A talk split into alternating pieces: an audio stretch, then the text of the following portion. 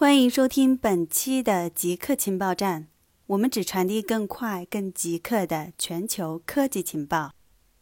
科学家研发出降低血压的转基因水稻，未来降血压可能会像吃大米一样简单。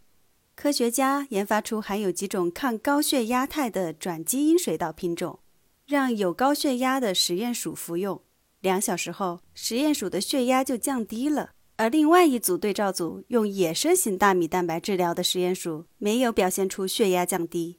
实验鼠服用五周的转基因米粉后也降低了血压，其效果在一周后仍然存在。服用这种转基因水稻的实验鼠在生长发育或血液生化方面没有表现出任何副作用。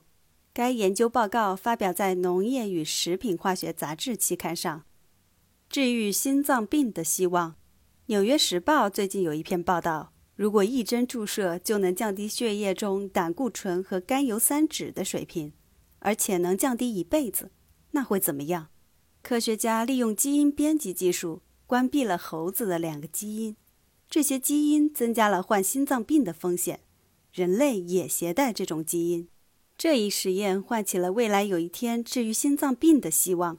不过，这项研究尚未经过同行审议。研究人员关闭的两个基因，一个是 PCSK9，它有助于调节低密度脂蛋白胆固醇的水平；另一个是 ANGPTL3，是调节甘油三酸酯的系统。两个基因活跃于肝脏，而继承破坏两个基因功能突变的人不会患上心脏病。太空行走的宇航员丢失了万径，地球轨道上的太空垃圾又多了一个。上周，国际空间站上进行太空行走的宇航员 Chris Cassidy 丢失了一个腕镜。镜子的丢失对太空行走和国际空间站并不构成危险。腕镜主要是帮助宇航员在行走时获得更好的视野。其大小为七乘十二厘米，镜子与腕带的重量之和为五十克。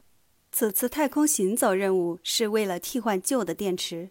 为此，宇航员将进行四次太空行走。上周是计划中的第一次，下一次定在本周三。以上就是本期节目所有内容。固定时间，固定地点，我们下期再见。